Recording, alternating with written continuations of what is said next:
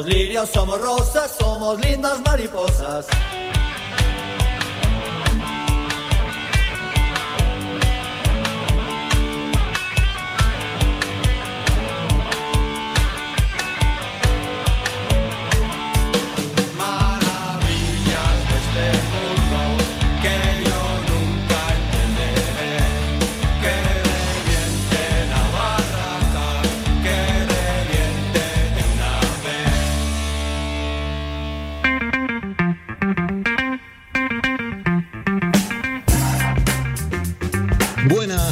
Tardecitas, buenas nochecitas. Mi nombre es Carlos Romero, esto es Socios a la Fuerza en su capítulo 6, temporada 2021. Este es tal vez uno de los programas más rizomáticos que estamos haciendo porque les cuento.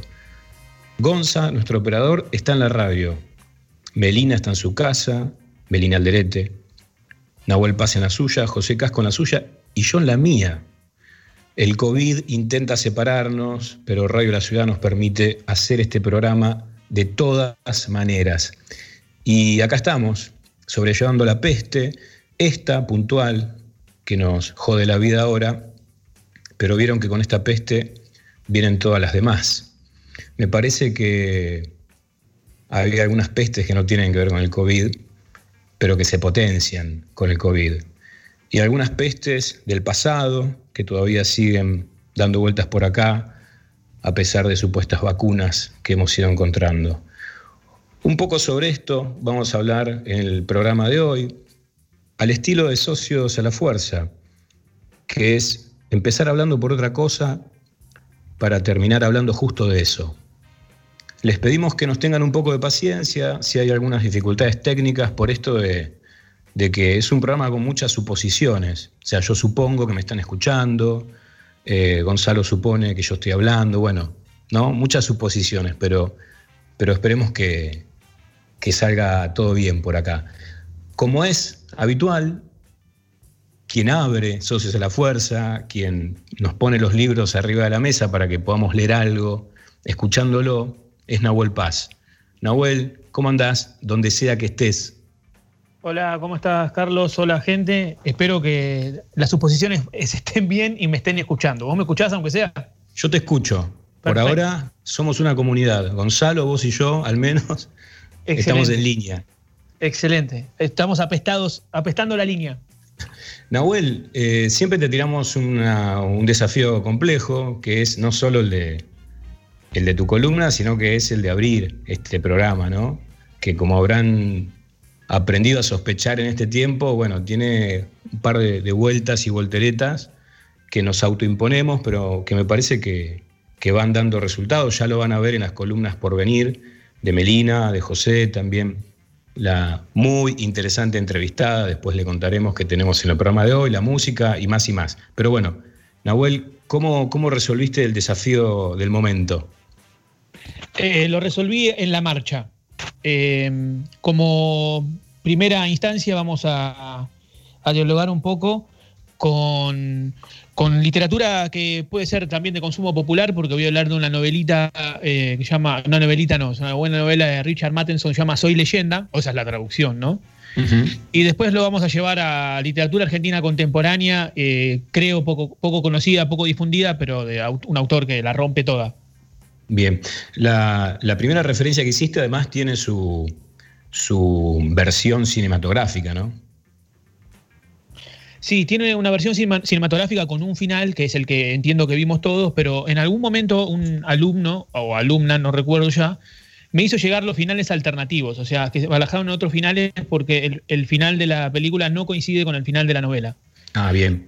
bien, y bien. de hecho, y de hecho eh, para decir algo más, hay un capítulo de, Chuck- de Black Mirror de la tercera temporada, el capítulo 5, que se llamó El hombre contra el fuego o La ciencia de matar, que está también basada en la novela y que elige este, tomar el, el final de la novela y resignificarlo también. O sea, Bien. hay al menos dos referencias. Ok. Bueno, perdón por, por esa pregunta que te hice, Nahue. Vamos, vamos con cómo habíamos pensado el asunto. Por favor. Eh, bueno, Soy Leyenda es la película que todos vieron, debe ser una de las cinco películas que se pueden ver de Will Smith, eh, según, mi opinión. Eh, no lo soporto mucho actuando ni nada, pero tiene alguna película buena. Y en Soy Leyenda está bastante bien, ¿no? En la película la recuerdan, hay un virus maligno, que, un virus, ¿no? Que mutó a toda una sociedad, la convirtió en una especie de zombie. Y el personaje de, de, Will Smith se dedica a defenderse de esos zombies con su perrito y su arma de fuego, que entonces va este, atravesando los momentos de la película hasta el final, etcétera, en, en el que aparentemente descubren una cura en la película, si no la recuerdo mal. En la novela eso no es así. Sí, hay, hay una cura eh, como en doble vía, ¿no? Porque por un lado la cura está dentro de los propios, este, dentro de los propios zombies barra, monstruos, ¿no? Que están ahí en la peli. Sí, eh, bien. Eh, y final medio Disney, ¿no? O sea, medio Disney en el sentido de justamente la cura de los virus, o muchas veces, no, no, soy, no, hablo de algo que no sé específicamente, pero en principio algunas vacunas son inocularte el virus de una manera eh, leve. O sea que en ese sentido la, película cumple con lo que el sentido común de la idea de vacuna, ¿no es cierto? Claro. Che, ahí Gonzalo, que está solo en el estudio de Radio La Ciudad, pide que no hablemos de zombies porque justamente está solo y le entra un poco de miedo. Que, eh, pierda cuidado, que le tiene que tener más, más, miedo a los vivos que a los muertos, dirían, diría el autor de la novela. Esa es una gran enseñanza, ¿no? Sí, exacto. Porque justamente, eh, igual, bueno, Benjamin y los fantasmas del pasado, los, fantasmas están ahí, pero en la novela, a diferencia de, la película, y aparece en uno de los finales alternativos, aunque no desarrollado, es que en realidad en, el final de la novela hay como una especie de. Lo agarran, a, lo toman al personaje que sería de Will Smith, el, personaje principal, y, y lo llevan a juicio. Los zombies lo, lo, lo, tiran en un lugar y en una, especie de juicio en el, que el personaje principal obviamente le dice que los va a matar a todos, todo enojadísimo. No es. Hace un par de semanas hablamos de la escena de la tortura de, y el falso juicio al personaje del matadero. Acá en, la novela el tipo putea, se enoja, les dice de todo. Perdón. Estoy con un poco de tos apestado. Bueno, decía, entonces Tranquilo, no pasa nada. Yo también. estamos todos. Eh, este, eh, nos, ponemos para el programa. Che, Nahue, pará, antes de que me olvide, porque. Por favor.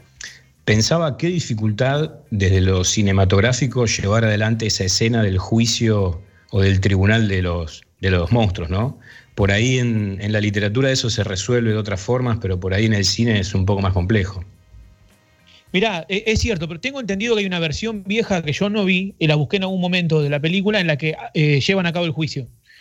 En, el juicio es una inversión de argumento, lo que llamaría la inversión argumental, porque los bichos, digamos, los zombies, perdón Gonzalo y todo, pero le dicen al tipo que en realidad él es el monstruo, que él mató mujeres, mató niños, mató todo eso, y que en realidad, si ellos están mutados, eh, son la nueva especie, y que él es la vieja especie que estuvo, eh, lo único que estuvo haciendo es eliminar a la, a la, serie, a la especie que está poblando el planeta de esa manera.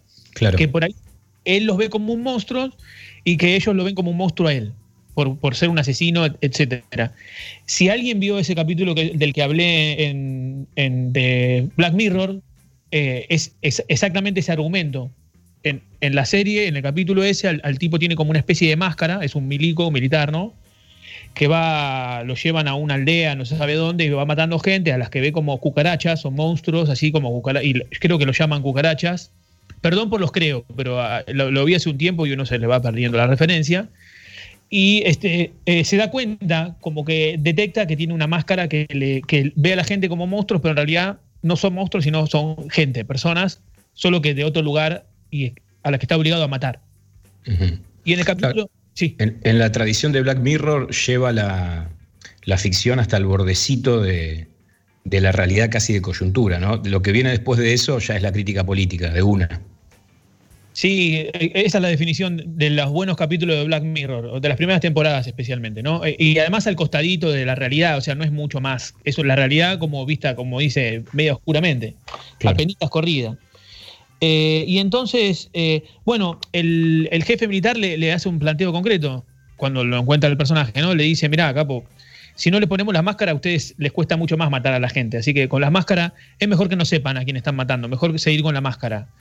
Eh, entonces, en ese sentido, retoma la idea de la novela de Soy leyenda, que, debe haber un montón de cosas basadas en, la novela de, de Matheson. O sea, no, es lo único, pero es lo, que pesqué yo en principio para empezar a hablar en esta columna.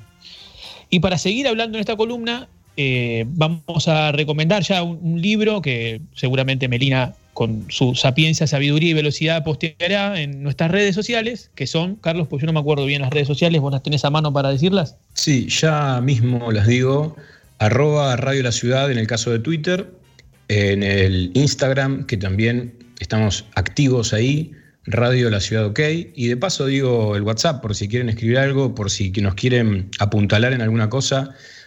11 6926 5570, ahí nos pueden mandar mensajes y demás, y sepan que en un ratito vamos a tener unos sorteos que se tramitan por las mismas redes, así que de paso anoten, igual los volvemos a decir, estas son las redes, Nahuel. Genial. Eh, la novela que vamos a recomendar es, en realidad es una compilación de tres novelitas de un autor argentino contemporáneo que se llama Diego Mucio. La, compilación se llama Las Esferas Invisibles. Son tres novelas que están ambientadas en la época de la fiebre, de la peste, de la fiebre amarilla en Buenos Aires en el siglo XIX. Eh, durante la primera novela, que es eh, el, intercesor, es el comienzo de la peste. La segunda novela es El, ataúd de ébano, es una novela que transcurre durante la fiebre amarilla en, Buenos Aires, o sea, la, ciudad apestada absolutamente. Y la última, que es La Ruta de la Mangosta, es casi el final de, la peste amarilla, repito. Recuerden, la peste amarilla fue un, virus que transmitía el Aedes aegypti, nuevamente es el mosquito del dengue, que eh, causó estragos en la ciudad de Buenos Aires durante el siglo XIX. Eh, estragos es, eh, no había lugar, o sea, sería Manaos hoy, Manaos la ciudad de Brasil. Claro. Este, no había lugar para enterrar, la gente se moría en la calle, o sea, fue una masacre absoluta del virus que se transmitía. Este, no había lugar para enterrar. Decía, de hecho, hay un parque en la ciudad de Buenos Aires que se llama Parque Ameguino, en el que se están enterrando la muerte de la fiebre amarilla, abajo, en pozos comunes. Eh, entonces las tres novelas están ambientadas ahí, pero lo que hace este, el amigo Mucio es eh, hacer una ficción, convertir eso, todo eso en una ficción, no, no es literal. O sea, no, es, no, son novelas realistas. Las tres bordean el, terror, el gótico, el fantástico, eh, lo van llevándonos por ese lado. En la primera novelita, eh, el, personaje es un, tipo que se ve expulsado por el poder político de la ciudad de Buenos Aires, va de un lugar a otro deambulando, lo van sacando cada vez más y termina en un campo en el que son, eh, ahí está todos eh, ciegos.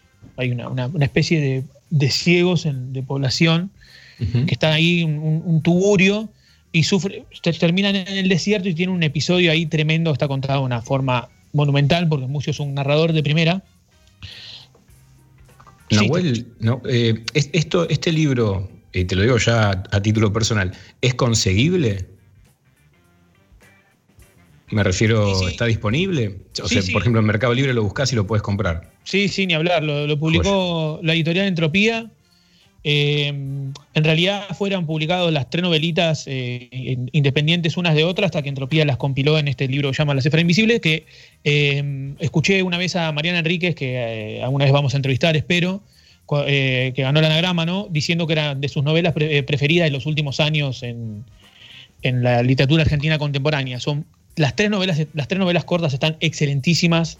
Eh, un trabajo monumental sobre la palabra, sobre el, episodio, la reconstrucción del Buenos Aires de la época es buenísimo y cómo resignifica las historias de, góticas, digamos, de, fantásticas, de vampiro.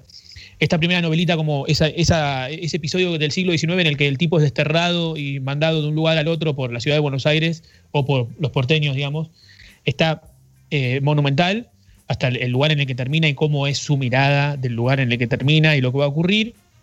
La segunda novela, que es El ataúd de ébano, es una novela que más bien va por el, lado de vampírico.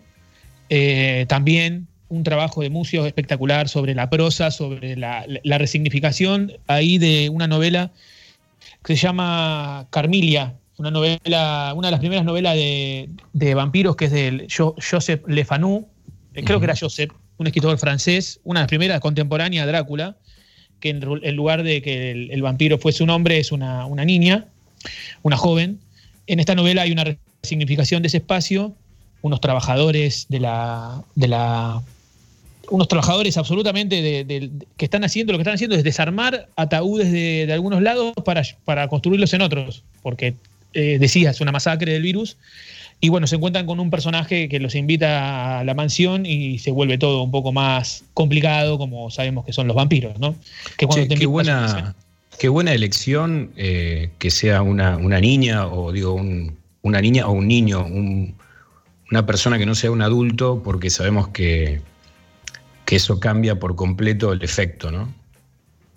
Sí, y además cómo eh, aparece el personaje, porque el personaje de la niña podemos enmarcarlo. O sea, estos dos tipos son dos trabajadores del, pueblo, ¿no? Eh, que construyen ataúdes y además lo hacen medio de izquierda, estábamos hablando, roban de un lado para construir del otro y volver a vender el ataúd. Claro, había un mercado negro ante la necesidad de ataúdes. Absoluto.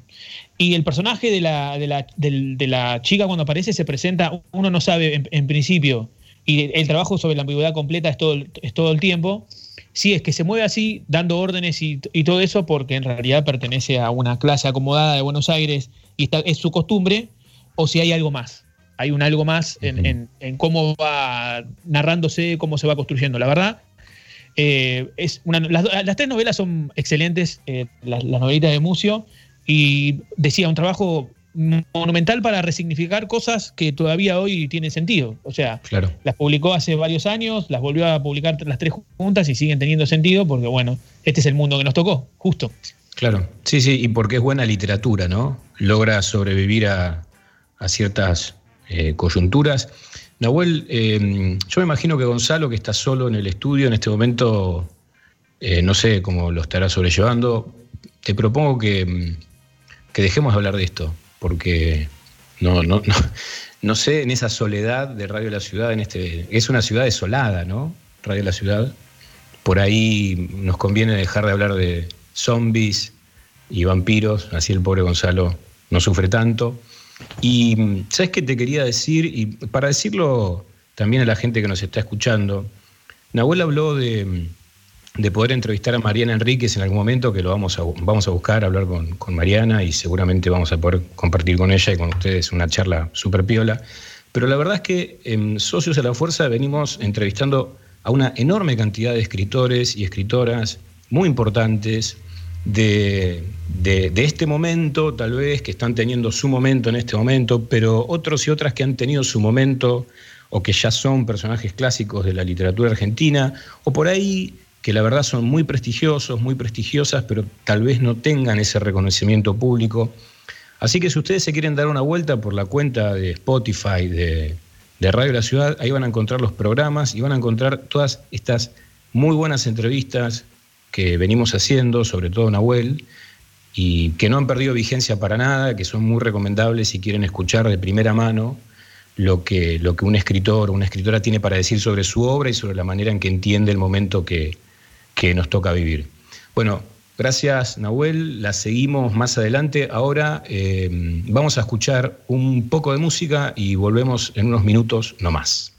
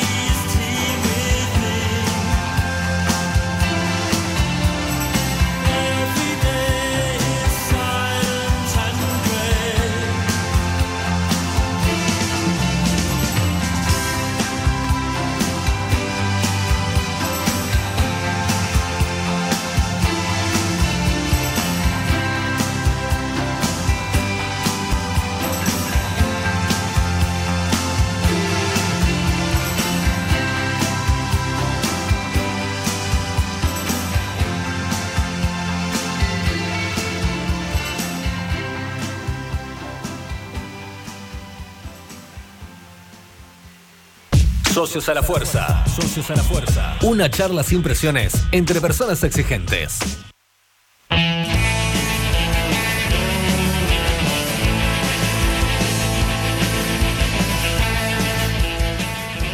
Volvemos con Socios a la Fuerza. Recuerden, pueden escribirnos a través de nuestras redes sociales, de nuestros teléfonos, que ahora, ahora les voy a dar todos esos datos porque este es un blog en el que quiero contarles algunas cositas.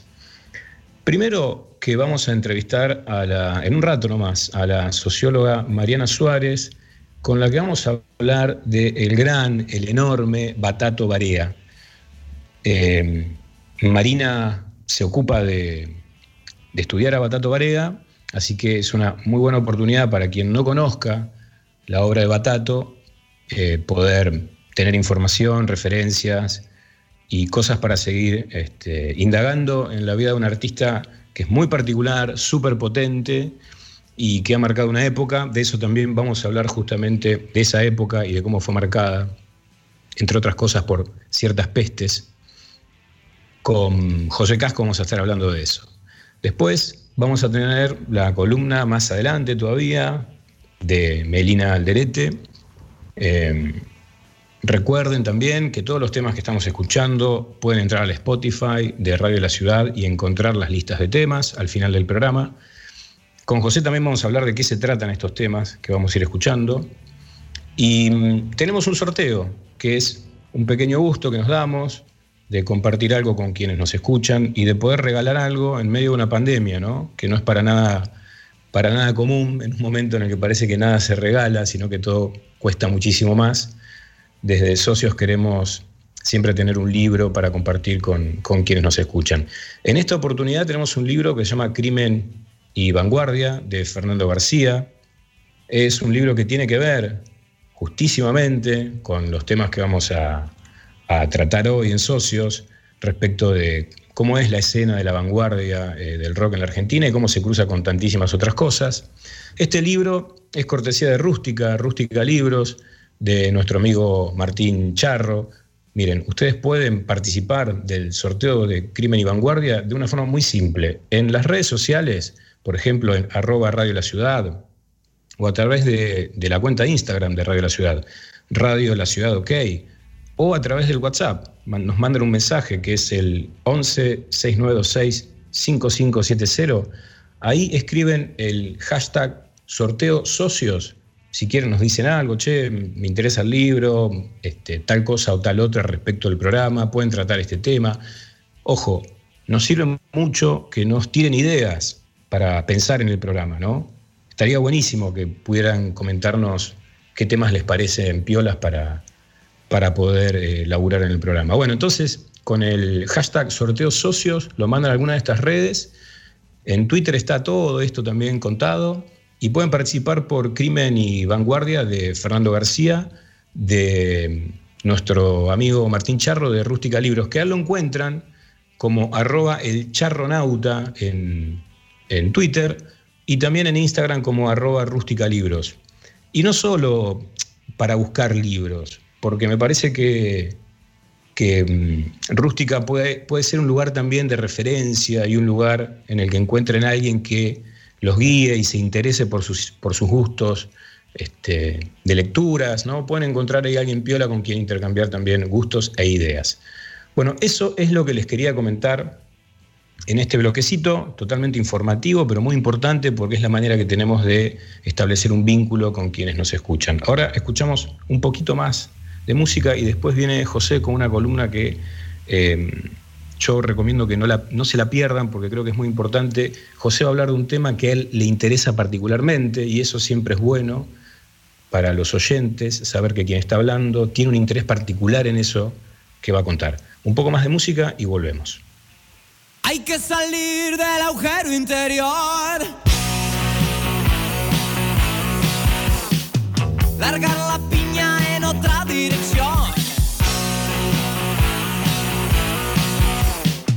No hace falta ser un ser.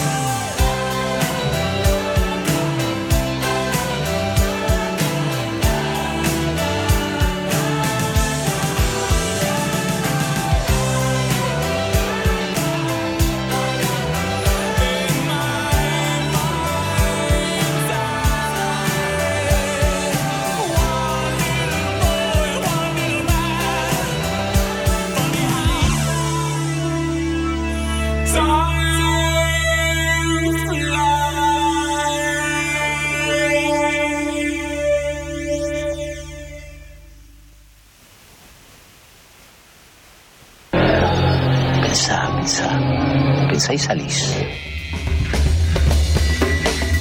Socios a la fuerza. Si escuchás, salís.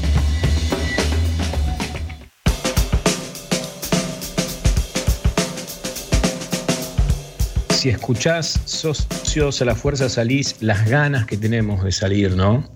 Pero parece que, que si pensás te quedás, ¿no? Cambió un poquito la fórmula, se, se invirtió esa fórmula. José, José Casco está del otro lado, ahí ya atento para salir, y le quiero preguntar, para poder ponerlo en claro, ¿cuál es el criterio, José, con el que estamos haciendo escuchar esta música, que está muy buena, pero que, por ejemplo, es una novedad para tal vez la paleta musical de Socios a la Fuerza? Hola Carlos, ¿cómo andás? Muy bien. Bueno, me alegro. Bueno, eh, ¿qué hicimos esta vuelta? Esta vez eh, nos concentramos en, como vamos a hablar de la peste, todo el programa, una cosa que, de la que me voy a referir en, un momento también, una cosa que apareció hace algunos años, es la idea de que eh, había una peste que se ensañaba particularmente con una población y entre ellas estaban los rockeros.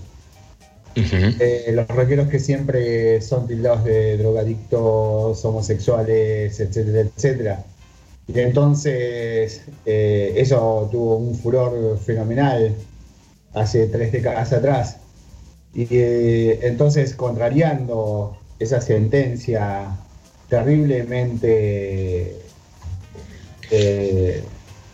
¿cómo decirlo?, maliciosa, lo que hicimos fue de, ma- de forma abigarrada, porque no hay otra manera, que no, no se puede ser exhaustivo, por supuesto, porque tenemos un límite, eh, buscar algunos, algunas bandas, algunos músicos y algunos temas que son emblemáticos de esa población que fue fuertemente estigmatizada. Entonces, por eso circuló primero que nada el Culture Club y también por eso Morrissey y más adelante vamos a seguir con, con esa paleta. Pero el criterio fue básicamente eso, concentrarnos en esos músicos a los que se les había apuntado eh, fuertemente en la década del 80.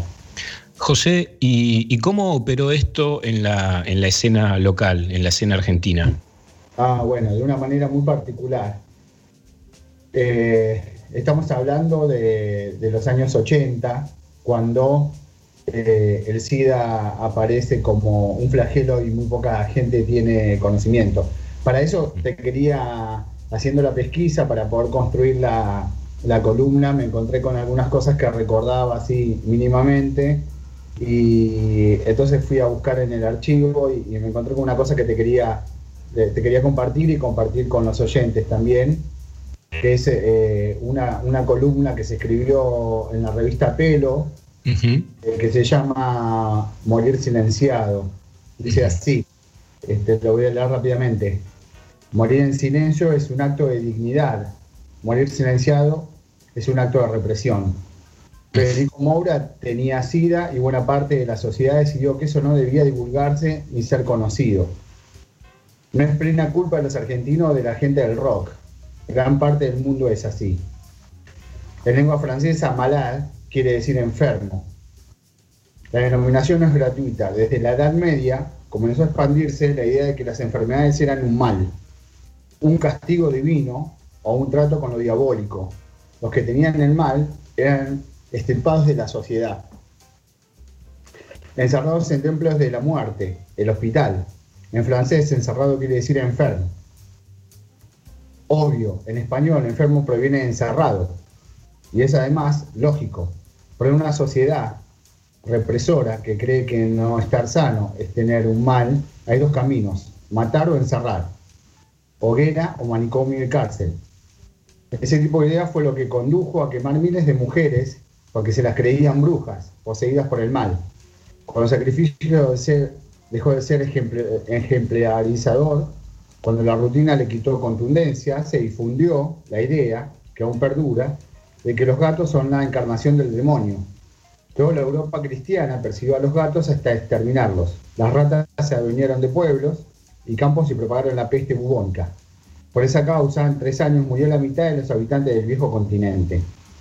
Esta antigua sociedad, inocentemente perversa, en la que nosotros estamos incluidos y no somos las mejores, necesita señalar impuros para sentirse limpia, encerrar para demostrarse libre, silenciar para levantar la voz. El SIDA cobra víctimas porque nadie quiere enfrentarlo, no hay que nombrarlo. Se debe rodear a los enfermos de un manto de pudor hipócrita, silenciarlos, callar, reprimir. Federico Moura ha sido un nuevo sacrificio en la vieja hoguera que la humanidad, de distintos modos, aún mantiene encendida. Quizá no haya sido solamente sacrificado su cuerpo, las circunstancias de su muerte se impondrán sobre sus ideas y las formas que transmitía. Alguien querrá pensar que el mal mata al diferente, que la enfermedad es un castigo y que el SIDA no atacará a los puros. Pero, ¿quién tomará entonces el papel de las ratas? Esto lo escribió Daniel Ripoll, director de la revista Pelo, en una edición especial que la revista hizo a tres meses de la muerte de Federico en 1988. Y me pareció que, a pesar de lo extenso, podía ser ilustrativo y que lo decía mejor de lo que yo quería poner eh, de relieve, entonces me podía ayudar. buenísimo, buenísimo, José. Incluso por ahí después podemos ver cómo lo podemos compartir por las redes para que también ah, sí, claro. eh, los oyentes puedan, puedan leerlo también, porque me parece que dice un montón de cosas y, además es un, es un, documento. Es un documento histórico y además es un, un número centrado en la vida y en la carrera de Federico, mejor dicho, en la carrera de Federico. hay fotos, bueno, como, era aquella famosa revista Pelo de los años 80, 90, que era una revista sensacional en términos de la revista rockera. Y me pareció que era muy acertado lo que, lo que Ripoll decía, porque efectivamente, y un poco yo te decía eso al comienzo, Federico Moura fue eh, de alguna manera un chivo expiatorio para la sociedad de los años 80 argentina. Hay que recordar que el SIDA cuando comienza a inundar el mundo, a convertirse en un flagelo, en una pandemia, diríamos hoy, se lo conocía como la peste rosa. Y ahí hay una confusión que, que yo quisiera resaltar, que es muy importante.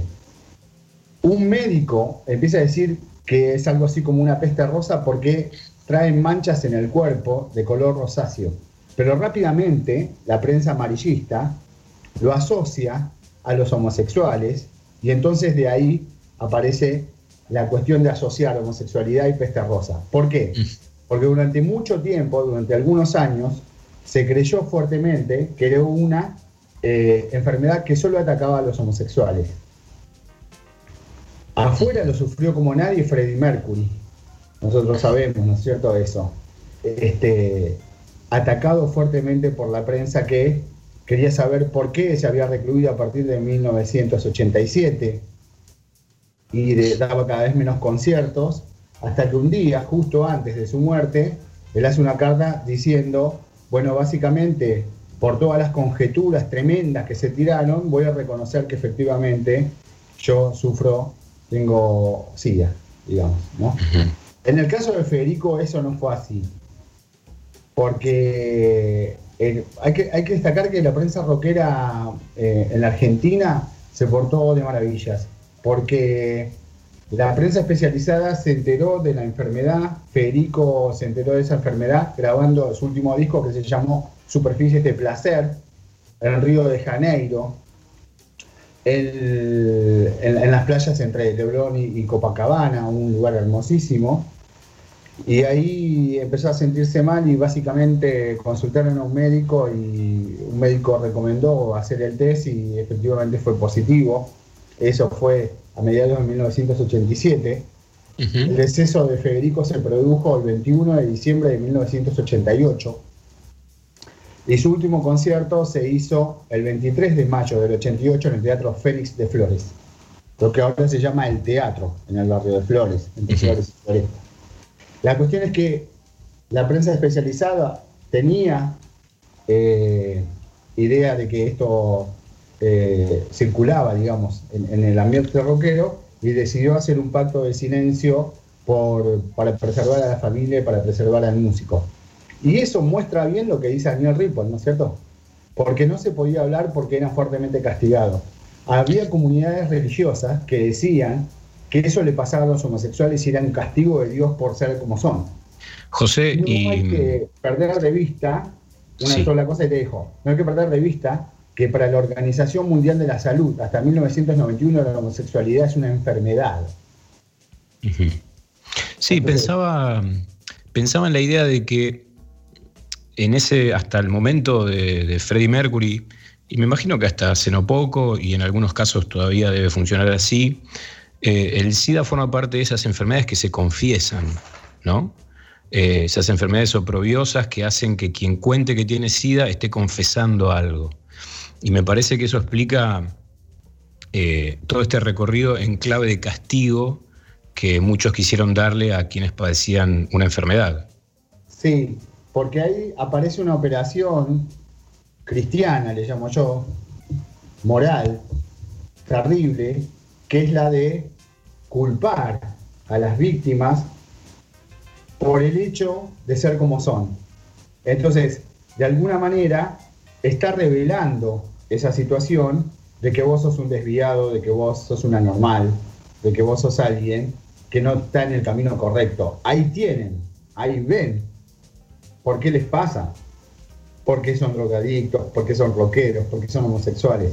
Entonces, eso es lo que hace que a mediados de los años, a principios de los años 80 y hasta mediados de los años 90, sea muy difícil eh, poder dar a conocer eh, esa situación, cosa que es muy importante para poder combatirlo, ¿cierto? Para poder estudiar. Sí, pero además es un. Porque el, discurso del castigo es, es, un discurso, digamos, que más allá de todo el aspecto moral, también eh, genera desinformación, confusión y está a contramano de cualquier política sanitaria para poder combatir una enfermedad o para poder tomar cuidados o precauciones. Exactamente, exactamente eso, eso que estás diciendo, lo, eso quise decir y vos lo dijiste perfecto. Así que me ahorraste que lo pienses. No, por favor, José. Para, yo te quiero hacer, te quiero, te quiero hacer una pregunta para que vos le puedas contar a, a quienes nos están escuchando y, a una, un, cuento una, una indiscreción, ¿no? Que, digamos, cuando pensábamos en el programa, José nos, nos dijo que para él Federico Moura era un personaje importante y que tenía, reunía características que, hacían que él lo, tuviera entre sus personajes eh, más queridos de la escena del rock. Te quiero preguntar, José, ¿por qué te pasa esto con Federico y, a qué se debe o, qué pensás vos que, que, te pasa cuando escuchás su historia y ves a su, a su obra musical? Sí. Bueno, a mí me pasa con Federico Moura eso que no debería pasarle a ningún analista, que es que está enamorado de su diría, ¿no es cierto? En la, facultad, en la universidad, en cualquier lado diría, bueno, uno no debe enamorarse de su objeto. Bueno, a mí me pasa con Federico que yo puedo ser, trato de ser objetivo, pero me cuesta mucho. Yo tengo eh, un gran cariño, una gran admiración por, por ese personaje. Y básicamente porque me parece que Federico reúne cualidades que no tiene otros personajes del rock en la Argentina, porque es de alguna manera la condensación de varias artes en la expresión de rockera de un frontman, digamos. Porque es alguien que combina la metáfora, la poesía en sus letras, alguien que combina lo que en ese momento todavía no se conocía. Marina de eso nos va a informar seguro mejor dentro de un rato. La performance, puestas en escenas que tenían que ver con el teatro, que tenían que ver con el humor, que tenían que ver con el desparpajo en un espectáculo de rock. Eh, Federico Moura era un personaje, yo le llamo, mucha gente también, ¿no? El David Bowie argentino, porque era un forma fenomenal. Cantaba y bailaba, no bailaba tanto, pero sí cuando cantaba y bailaba lo hacía de una manera muy particular. Es un personaje bastante singular, digamos, muy singular en, la escena rockera eh, de estos 50 años de rock en la Argentina por esas cualidades que yo te nombro. Eh, una voz muy personal, un carisma y un magnetismo muy particular, alguien que mira muy bien lo que hace afuera, alguien muy bien informado por un lado, muy moderno por el otro en, en, otra información, y alguien que mira muy bien lo que hace David Bowie y Brian Eno y que básicamente a través de ese lenguaje, de esa traducción de lo que hacen Bowie, Brian y Nino, renueva la escena rockera de los años 80 y inaugura de alguna forma, junto con otros, el rock moderno en la Argentina. Entonces yo este, diría que no se lo pierdan, porque es un personaje extraordinario en ese sentido. Bueno, genial. La verdad que si, si a alguien le queda alguna duda después de escucharte va a tener ganas de, de escuchar su música, de ver, de leer. Y sabes que esto que te pasa a vos es algo que le pasa a muchísima gente que se acerca al personaje. Es un, personaje muy querido eh, en la escena argentina, bueno, y, pero no solo es querido, sino que por lo que vos estás diciendo también tiene un montón de cosas para disfrutar en el plano puramente artístico, por así decirlo, que, que está bueno esta excusa, ¿no? Cada tanto uno encuentra excusas para ir a personajes, a música, a libros, bueno, que que la columna de, José, que estuvo buenísima, y el material que va a estar también, que él leyó y que lo vamos a poner en las redes de socios, puede ser la excusa de hoy para, para volver a escuchar a Federico Moura o para escucharlo por primera vez si, si no, lo, no lo han hecho hasta ahora. Así que aprovechen el envión que nos acaba de dar eh, José Casco con su excelente columna. Bueno, José, la seguimos después, vamos a escuchar un poco de música y después creo que ya volvemos con la entrevista a Mariana Suárez.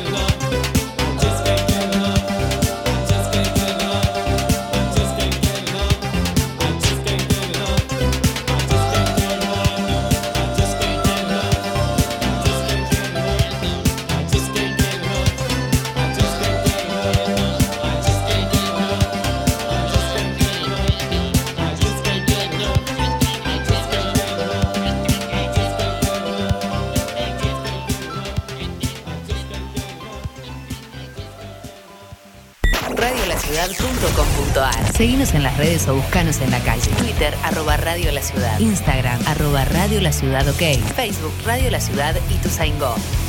Radiolaciudad.com.ar Bienvenidos a la Resistencia. Cinco Esquinas, productora audiovisual. Cinco Esquinas, productora audiovisual. Productora audiovisual.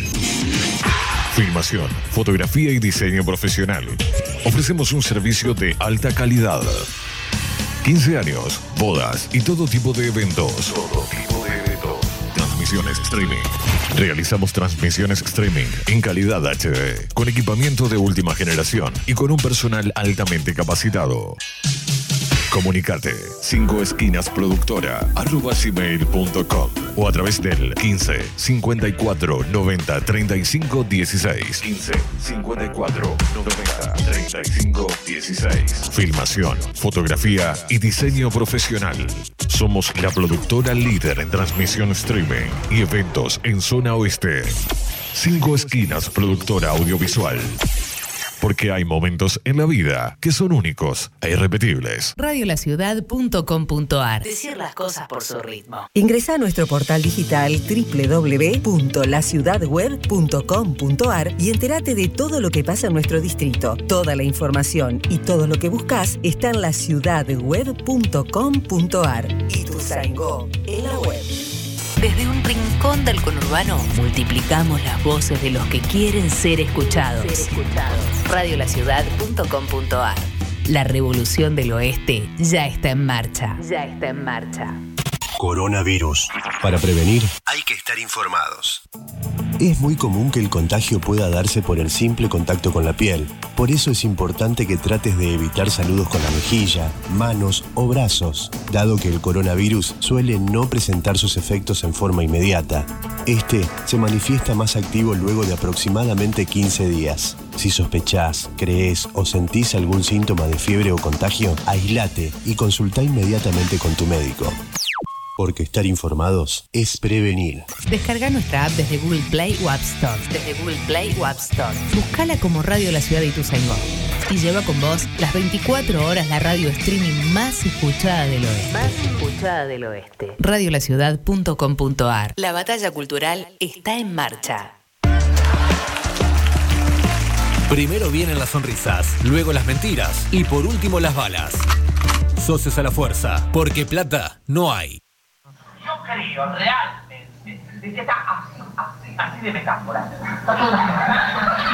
Está todo plagado de metáfora. No es la rima el problema. ¿Pero dónde está la metáfora? Yo no veo ninguna. ¡Vos sos una metáfora! ¿Por qué no hablamos las cosas por su nombre? Estamos en democracia, hemos luchado por conseguirlo. Esto es un mantel, esto es una mesa, esto es un vaso, esto es una botella. ¡Es agua! ¡Agua!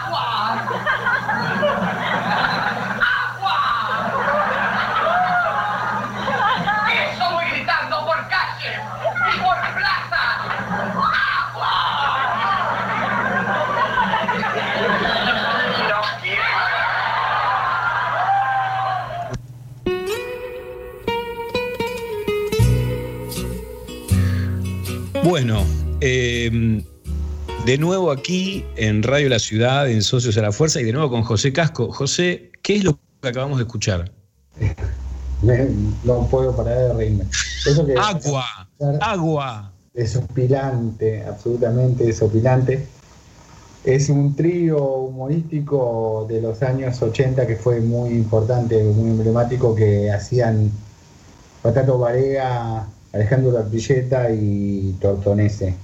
Y eso es un fragmento de una performance, un acto que ellos hacen en el Centro Paracultural, que fue un lugar mítico de los años 80 donde de alguna manera el under eh, hizo sus primeros pasos y también se consolidó a lo largo de la década. Y eso fue como el trío así más mentado, de alguna manera, junto con las gambas al ajillo y con los Meji fueron este, quienes animaron la noche porteña cuando aparecía lo que en España se llamaba el destape y acá de alguna manera era el nuevo teatro y demás, esa cosa desopilante que después, mucho después, Marina nos va a contar seguramente eh, muchas más cosas, pero solo agrego esto, que después muchos de ellos terminaron en la televisión de la mano de quien fue un padrino de, de muchos de ellos, que fue Antonio Gasalla. Claro, claro. Eh, José, vos recién mencionaste a Marina, que es Marina Suárez, eh, que es, digamos, alguien que sabe mucho acerca de Batato, ¿no? Sí, absolutamente. Está con nosotros en línea, creo ya, Marina. Sí, Suárez. sí, sí, está, está Marina ahí. ¿Querés, pr- primero, Marina, ya te saludamos, eh, un segundito. Eh, ¿Querés contarnos, José, quién es Marina y, y por qué nos parece que es muy importante, muy piola poder escucharla a ella para, a través de ella, poder recordar y conocer un poco más sobre Batato? Sí, Marina es una joven investigadora en ciencias sociales eh, que está haciendo su doctorado en sociología, becaria de CONICET y que está reconstruyendo el under de los 80 a través de la biografía de Batato Barea. Eh, en ese sentido se especializa también en artes visuales, pero eh, transita por el cruce de disciplinas artísticas y es alguien que viene trabajando en su tesis doctoral hace ya varios años y yo tengo el gusto, el enorme gusto de acompañarla como director.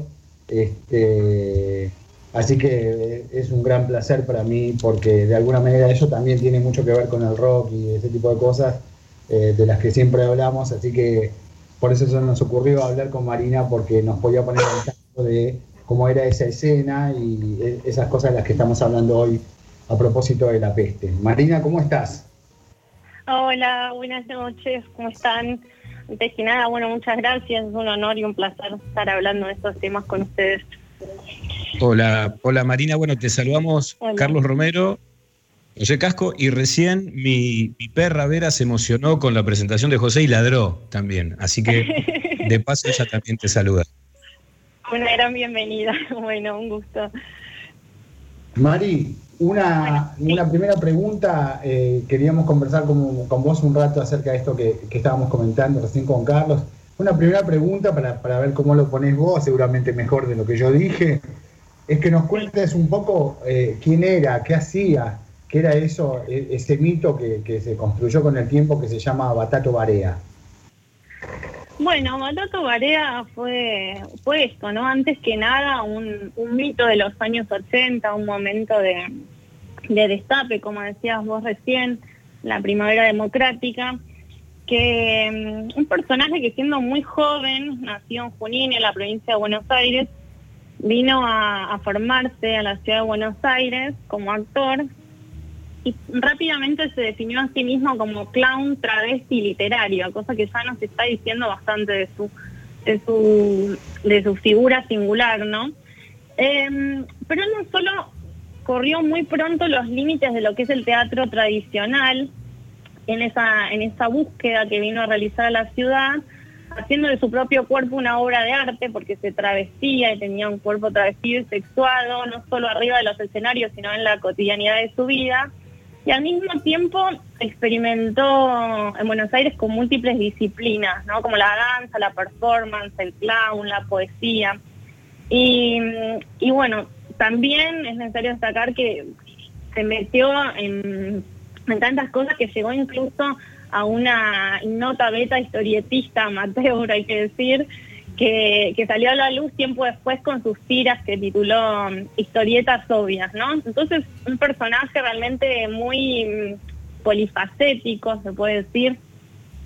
Eh, Batato taconeaba las murgas porteñas con sus amigas travestis vestido de mujer. Eh, y después más tarde iba a los programas de gastaza en la televisión quizás en una misma noche transitaba espacios de Lander, actuando, realizando sus performances, a los que él llamaba numeritos, como unas presentaciones, unas puestas en escena cortas. Eh, y lo que llamaba la atención de estas presentaciones de Batato era que sus silencios, como podíamos ver en la, en, la presentación que pasaron antes, que sus silencios hacían que el público estalle en risas es algo como que llama mucho la atención cuando se, se vuelve a ver en los archivos de, de Batato, en algunos videitos que se puede ver en YouTube, esta cuestión de, que el silencio de Batato daba risa, ¿no? Eh, entonces se presentaba en más de una noche en espacios que hoy son míticos del under porteño, como el Paracultural, Cemento, el Centro Cultural Rojas, el Einstein. Eh, y también lo que era muy singular es que él se presentó en todos esos espacios en una misma noche, tenía como una omnipresencia y una ubicuidad que favoreció muy rápido a la construcción de, su figura mítica, ¿no? Entonces, es esta, esta cuestión de definir a Batato es, eh, es compleja, porque Batato en 1990 se presenta en el disco Hazte Fama de, de Cito Páez, disco muy representativo del under de los 80, pero el rock también lo recupera, por ejemplo, en el tema Las tetas de Batato, en las manos de Filippi, mucho después, ¿no? Em, también fue muy, fue entrevistado realmente hasta el cansancio en revistas contraculturales y subterráneas de, la época, y diría que no tan contraculturales como Pelo, Expreso Imaginario, Eroticón, por su, eh, por su relación con el travestismo. Eh, en definitiva, Batato fue un verdadero digamos, subversivo en el sentido de que subvirtió todos los, parámetros del arte del momento. En un, en un momento que hay que decirlo también, ¿no? De, gran anquilosamiento, de mucha inercia represiva que venía de los años de dictadura militar y que todavía se hacía presente en las racias que, que las racias policiales que se llevaban a los pibes del paracultural, de cemento, digo, en una época de mucho destape y de mucha fiesta, pero también de mucha inercia represiva en ese sentido. Los parapolicías estaban bastante presentes en esos momentos. Eso te iba a em, preguntar. Eso te iba a preguntar, porque de alguna manera tu investigación también se basa en eso, desmonta, no sos la única, pero eh, hay una gran atención sobre, sobre esa cuestión. Cuando se relata oficialmente, en general, lo que, lo que se dice, lo que, lo que se señala, es que apareció la democracia, la primavera, somos todos libres, ahora sí podemos hacer de todo. Y aparentemente, por lo que vos contás en, tus investigaciones, en, tu trabajo, eso no era tan así, sino que hay una inercia, como vos dijiste bien, que viene de atrás, donde los primeros años 80 debe haber sido muy jodido eh, ser batato barea y tratar de no solamente eh, ser un travesti cuando actúa, sino en la vida de todos los días, ¿no? Sí, totalmente, totalmente. Habían incisos que, bueno, que mm, podían llevar preso porque era una contravención travestirse en la, en la vía pública. Entonces era realmente eh, algo límite, ¿no? La experimentación que, él llevaba a cabo y eh, ni ser homosexual ni ser travesti era algo fácil en esa época. Eh, y hay que decirlo también, eh, no era fácil tener SIDA tampoco, o sea, era como parte de lo mismo, ¿no? Entonces, eh, ¿qué son? El caso de Batato. Sí. esa es la otra cuestión, Mari. Eh, un poco que nos cuentes cómo, cómo aparece, yo hablaba de Federico hace un rato, ¿no? Y de lo que decía Daniel Ripoll en, en la pelo a propósito de que había, él decía, había muerto silenciado, silenciado por la sociedad que lo que hace con la gente que sufre enfermedades es encerrarla o matarla. Y yo quería un poco que nos cuentes cómo, cómo aparece esa cuestión del flagelo del SIDA en la comunidad, en esa comunidad donde Batato es un animador permanente. Sí, totalmente. Bueno, en este, a eso iba, ¿no? Como la, potencialidad que desató Batato en esto de, en estas acciones con gran libertad, digamos, no hay que olvidarse de que él murió de SIDA y que en ese momento, como vos decías hace un rato, era conocida como la peste rosa, como una enfermedad también que revolvió, revolvió, me refiero que volvió sobre todas estas recientes em, restricciones del pasado dictatorial, ¿no? Porque fue justo en ese momento en donde estaba se estaba festejando la primavera, donde se podía volver a encontrarse con otros, donde mm, se podía construir colectivamente y fue justo en ese momento donde aparece el SIDA para poner frenos sobre este revincularse, sobre los afectos, sobre el sexo, sobre todos los significados que trae aparejados el compartir y el estar con otros, ¿no? Un poco algo que, bueno, que el año pasado vimos muy de cerca, digamos, esta, esta cuestión de, de lo que implica, lo que vos mencionabas al principio, el compartir con otros, eh, pero también un enorme desconocimiento que también mencionaste, que, que llevaba a que la gente no sabía bien cuáles eran las formas de contagio, entonces dar la mano, tomar un mate, todo era posible riesgo, ¿no? Eh, entonces ahí aparecen todas las metáforas también del SIDA, digo, empezando por las declaraciones de la Madre Teresa de Calcuta, por ejemplo, una figura tan importante, que rápidamente apuntó que el SIDA era un justo castigo divino para un, un pecado aberrante y eso, con, con eso quería decir eh, un castigo a la homosexualidad, ¿no? Em, Marina.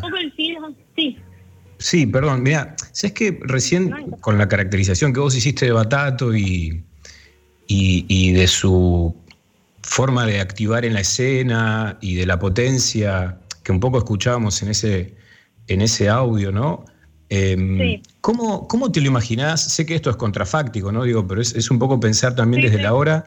¿Cómo te imaginás un personaje como Batato en una escena como la actual? Porque, eh, viste que, digamos, te digo viste y vos lo sabes mil veces más que yo, pero eh, lejos de ser políticamente correcto Batato, ¿no? Eh, entonces, ¿cómo, cómo imaginás, o, si te parece que un personaje como Batato podría funcionar en un momento como el que estamos atravesando hoy, que tiene otras características, otras sensibilidades, otras reglas de juego? Sí, en realidad eh, debo confesar que esa es una pregunta que me hicieron eh, una enorme cantidad de veces y, que también respondió muchas de, las personas que entrevisté para la investigación que hay algunas que me dijeron, no, él estaría en el programa de Tineri, estaría bailando, viste, en el bailando. yo realmente no sé en dónde estaría Batato, yo creo que la tele, debo decirlo, pero tampoco creo que esta época sea esa época, ¿no? Creo que esa época demandaba una gran libertad, eh, demandaba una, una escena que se renovara, y ahí es donde Batato... Eh, juega un rol singular y significativo en esta, en esta escena, digamos. Es, una pregunta con, algo compleja, de hecho, pienso mucho en, en cómo se construye la figura mítica eh, y una, una, santificación profana que hay de su figura últimamente cada vez más, eh, en una estampita que circula por, em, por los camarines de los clowns y de los actores hoy, que se llama San Batato, ¿no? Y, con esta estampita dicen los actores que trae suerte y que también eh, les ayuda a tener libertad en la escena, ¿no? En, el teatro, digamos, en el escenario. claro, eh, sí, hay, hay como un, gesto de libertad ahí, ¿no? Digamos, es como una, una figura que transmite libertad. Totalmente. Bueno, y un poco eso también está eh, creo que su santificación, digo, como esta santificación profana de su figura, de su figura mítica, está muy vinculada a algo que el SIDA y la peste rosa trajo muy aparejado, que es la muerte joven, ¿no? Eh, todo lo que esa persona en la cresta de la ola podría haber hecho eh, si hubiese tenido la chance de vivir más tiempo. Claro. Pero es una buena pregunta a la que en el fondo tengo que decir que no lo sé. Claro, no, es, un- es una pregunta que escapa de, de las posibilidades de la, de- de la investigación, ¿no? Es más este, especulación.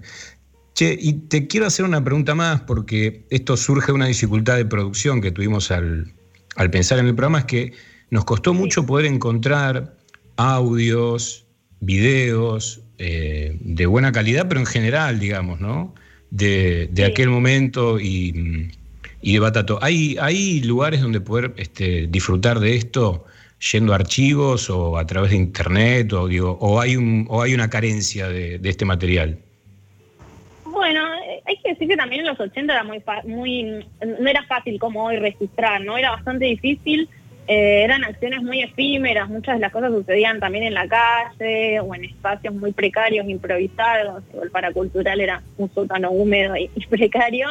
Eh, así que muchas cosas no quedaron registradas, pero hoy eh, los numeritos de Batato eh, y de, de las personas con las que él ha actuado en general están en sí en YouTube hay poco pero hay una peli que se llama la peli de Batato.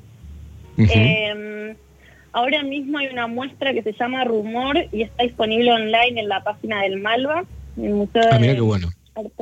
Sí y la verdad que está muy bueno y ahí también hay algunas entrevistas a, a personajes de, de los 80 como Fernando Noy eh, está curada por Laura Ramos, así que la recomiendo mucho. La verdad que no recuerdo hasta cuándo está, pero recién comienza, así que todavía se, se puede ver por un tiempo.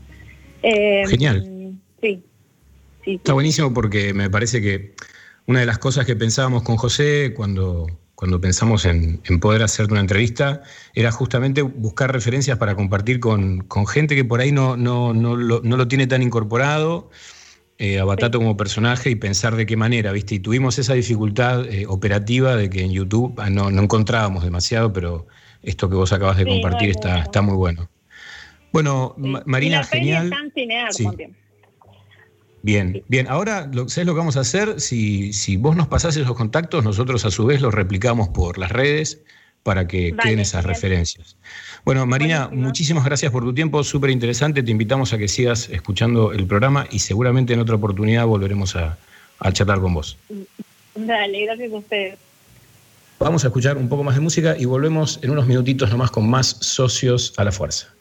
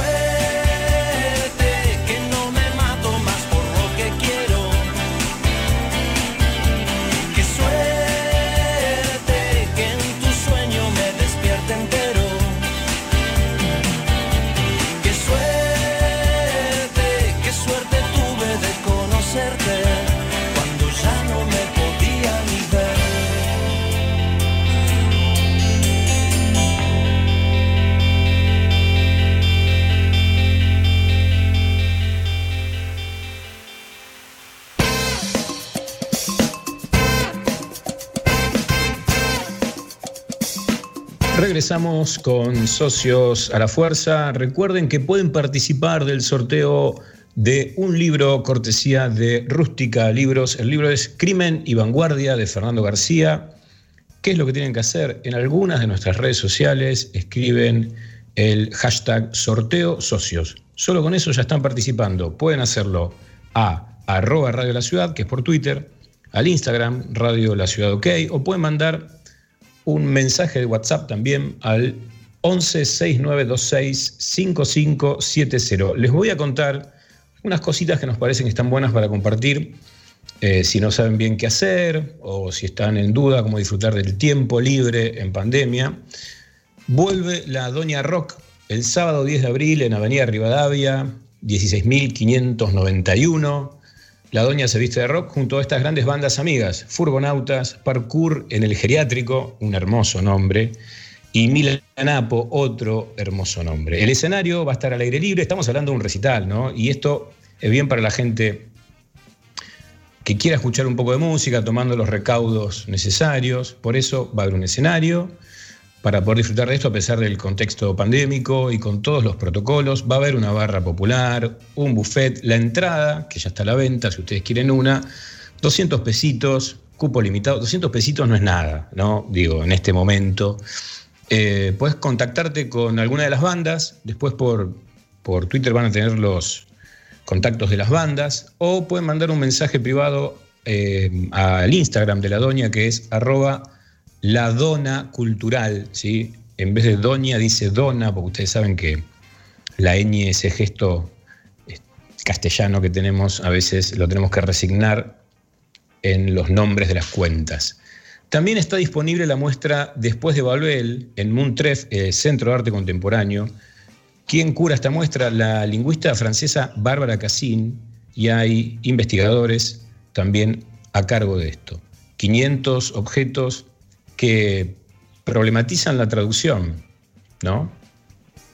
No es un tema menor, es un enorme problema el de la traducción, incluso cuando en- entramos en ese asunto, el de la traducción, a veces desearíamos no haber entrado porque nos damos cuenta que estamos leyendo algo que no es ya definitivamente eso que se tradujo, sino otra cosa. Bueno, ¿cómo se podrá disfrutar esto? Bueno, los domingos de 12 a 18 horas, previa reserva a través de la aplicación Museum With de Muntref, disponible en Google Play Store y Apple Store o escribiendo al correo electrónico visitas muntref.untref.edu.ar. Insisto, todo esto más clarito lo encuentran en las redes que maneja la compañera Melina de forma magistral.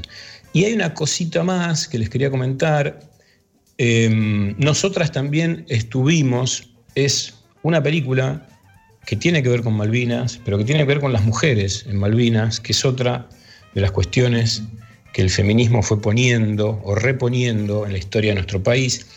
Lo van a poder ver a este documental, a esta película, el primero de abril a las 20 horas por Cinear eh, TV o Cinear Play, el 2 de abril a las 22 horas por el canal Encuentro y el 2 de abril a las 22.30 lo van a poder ver por eh, la televisión pública.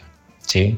Nosotras también estuvimos. Es una semana de estrenos y este tiene que ver con las Malvinas. Y una última cosita, se viene la segunda edición de FELBA, la Feria de Editoriales y Librerías de Buenos Aires, un encuentro para disfrutar del mundo del libro en la ciudad. Es del primero al 4 de abril, de 12 a 20 horas, en Parque de la Estación, Juan Domingo Perón y Agüero.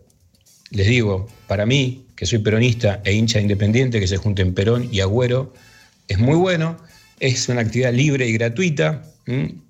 Así que de nuevo, busquen en nuestras redes y ahí van a encontrar información de lo anterior y también de la segunda edición del FELBA. Volvemos con Nahuel Paz, que está acá para contarnos una noticia eh, triste que acaba de transcurrir. Nahuel. Hola, ¿cómo están? Bueno, eh, eh, confirmamos, estuvimos intentando chequear porque la, información nos llegó un poco más temprano. Lo confirmamos en, varios medios que la muerte del escritor Carlos Busquet, justo nombraste a algo que ocurrió en Malvinas.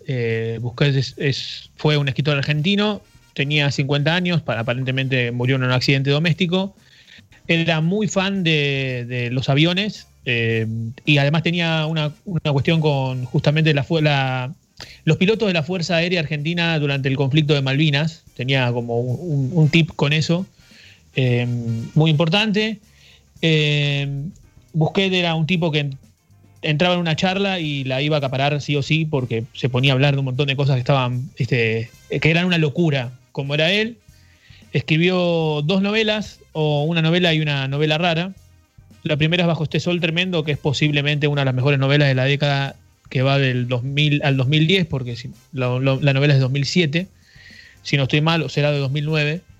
Eh, se hizo una adaptación, que la adaptación se llamó El otro hermano. La película a mí no me disgustó, a Busquets la había.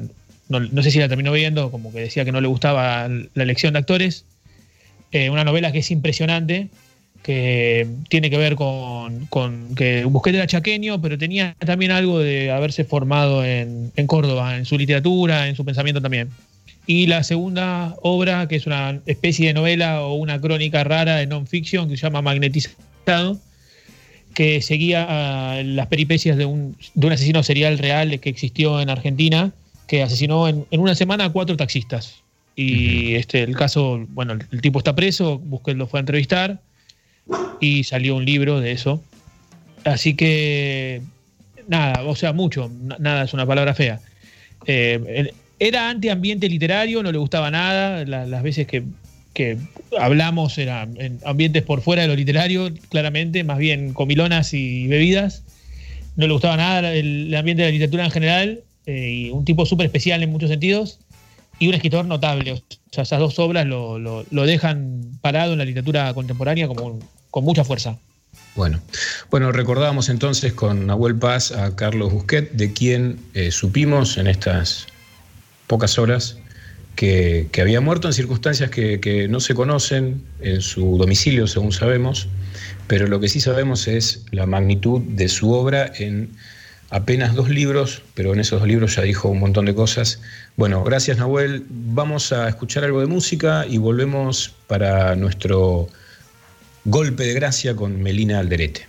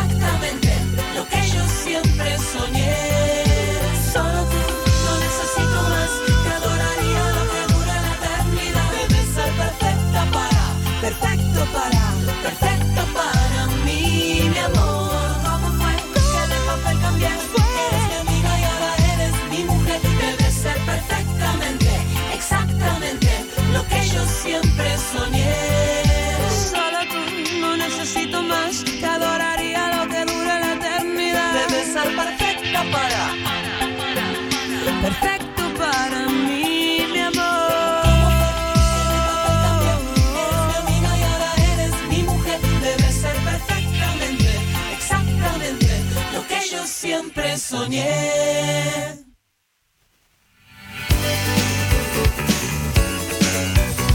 The rain falls hard on a humdrum town. This town has dragged you down. Oh, the rain falls hard on a humdrum town. This town has dragged you down.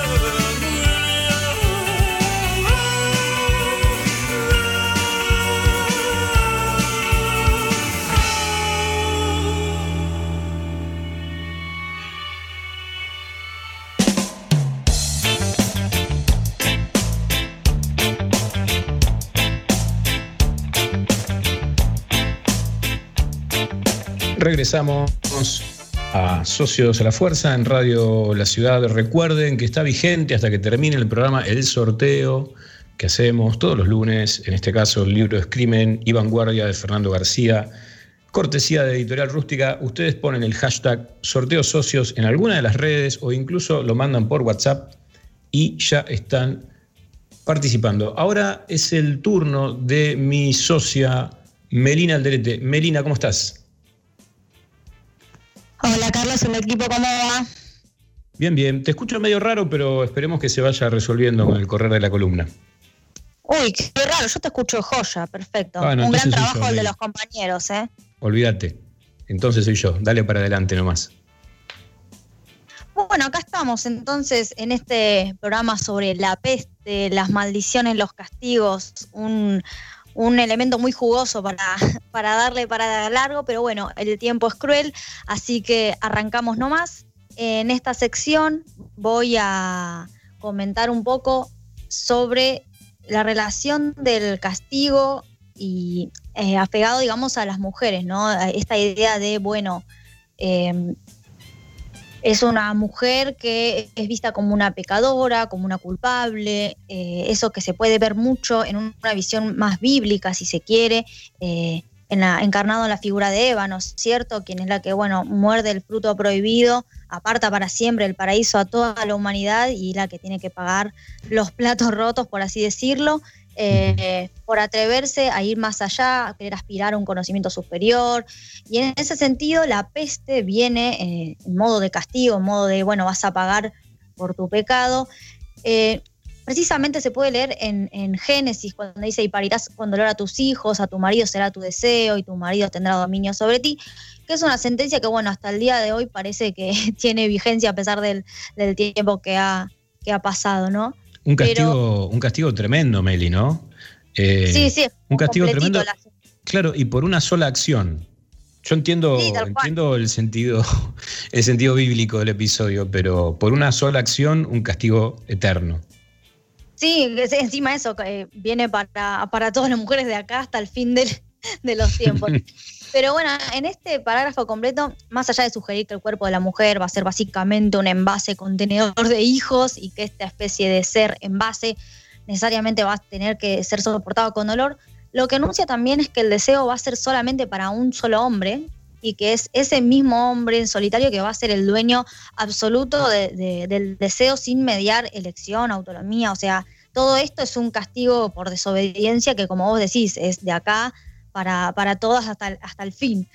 Pero algo muy similar así este- en este estilo de castigo eh, por- una sola mujer, por una simple acción que parece muy inocente, como es sacar un fruto, o en este caso tenemos a la precursora griega de, de la Eva bíblica, que es Pandora, eh, que también es la que trae la desgracia a toda la humanidad, ¿no? Porque es un título muy, muy lindo.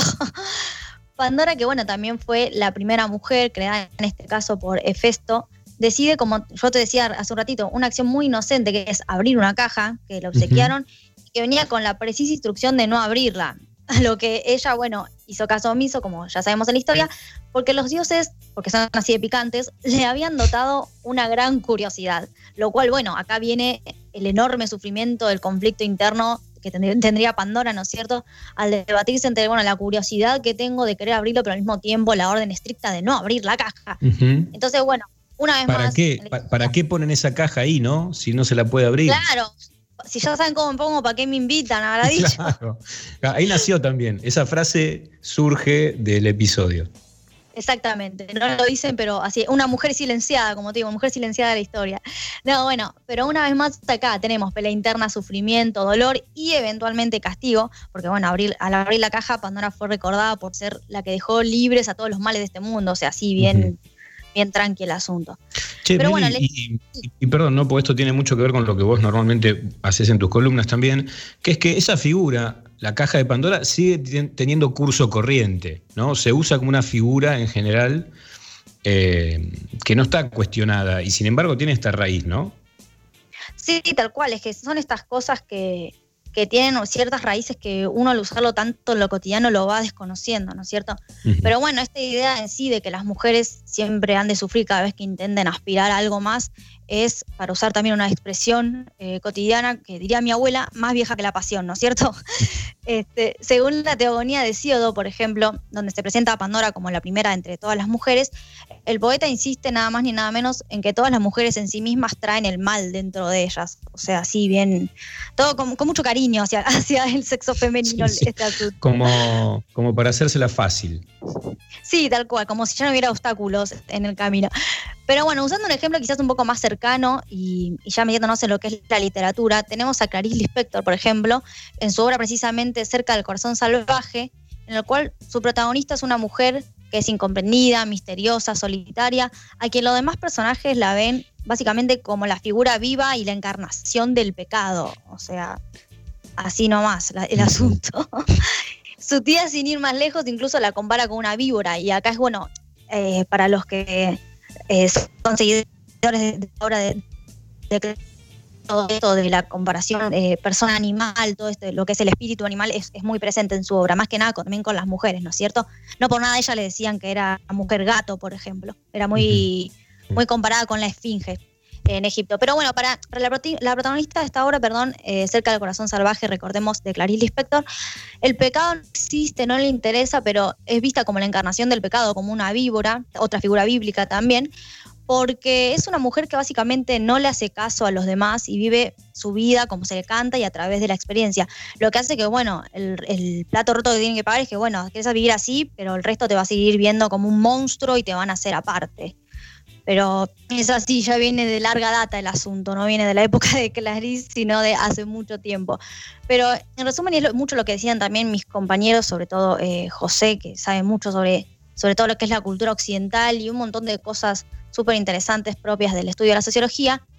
Lo que hago hincapié hoy es que lo que hay que hacer, hay que rastrear, tratar de develar, echarle luz a todas estas ideas propias de, de la cultura occidental, como decíamos, en la que estamos inmersos, porque bueno, es en la cual hemos nacido, y que es sumamente judeocristiana, ¿no? Y que tiene todas estas cuestiones de la necesidad de padecer, del dolor, del sufrir, en pos de conseguir un éxito determinado o directamente como castigo impuesto por siquiera intentar acercarse a obtener ese, a ese, ese éxito, ¿no es cierto? Un castigo que muchas veces opera con esta lógica machista y patriarcal que veníamos comentando, porque la culpa, generalmente la tarea pasiva del, de, de- tener que someterse a, a esto y porque no te queda otra, son maldiciones que caen en las mujeres de la historia eh, y en las mujeres de los mitos, ¿no? Mujeres que en un, bueno, en una contrapartida que será para otro momento porque el tiempo no se apura, contraponen hoy en día eh, el placer, el goce, el derecho a- al placer, al goce, a este mandato del sufrir, padecer, porque Dios y la historia así lo quieren, ¿no es cierto? Pero toda esa cuestión va a tener que quedar para, se las dejo picando para la, po- para la próxima. y, y nada, ahora nos, no- nos vamos con, con esto. La idea del sufrir y todo el padecer es sumamente pa- patriarcal y bueno, viene desde larga data. Por eso, eh, son las dos caras de una moneda. Para la próxima, entonces, nos toca el goce. Ahora nos tocó, nos tocó el sufrir, nos queda el goce para la próxima. Es bueno saber que eso es lo que se nos viene. Bueno, gracias, Meli. Estamos muy cortitos de tiempo, así que vamos a escuchar algo cortito, algún separador, alguna cosita así, y ya volvemos para ponerle cierre a Socios a la Fuerza de hoy en día. Hace pocas horas yo recibí a una empresa multinacional.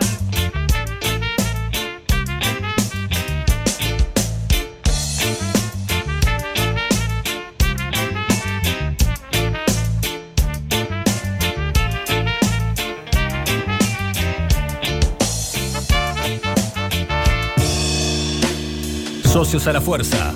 Una charla sin presiones entre personas exigentes.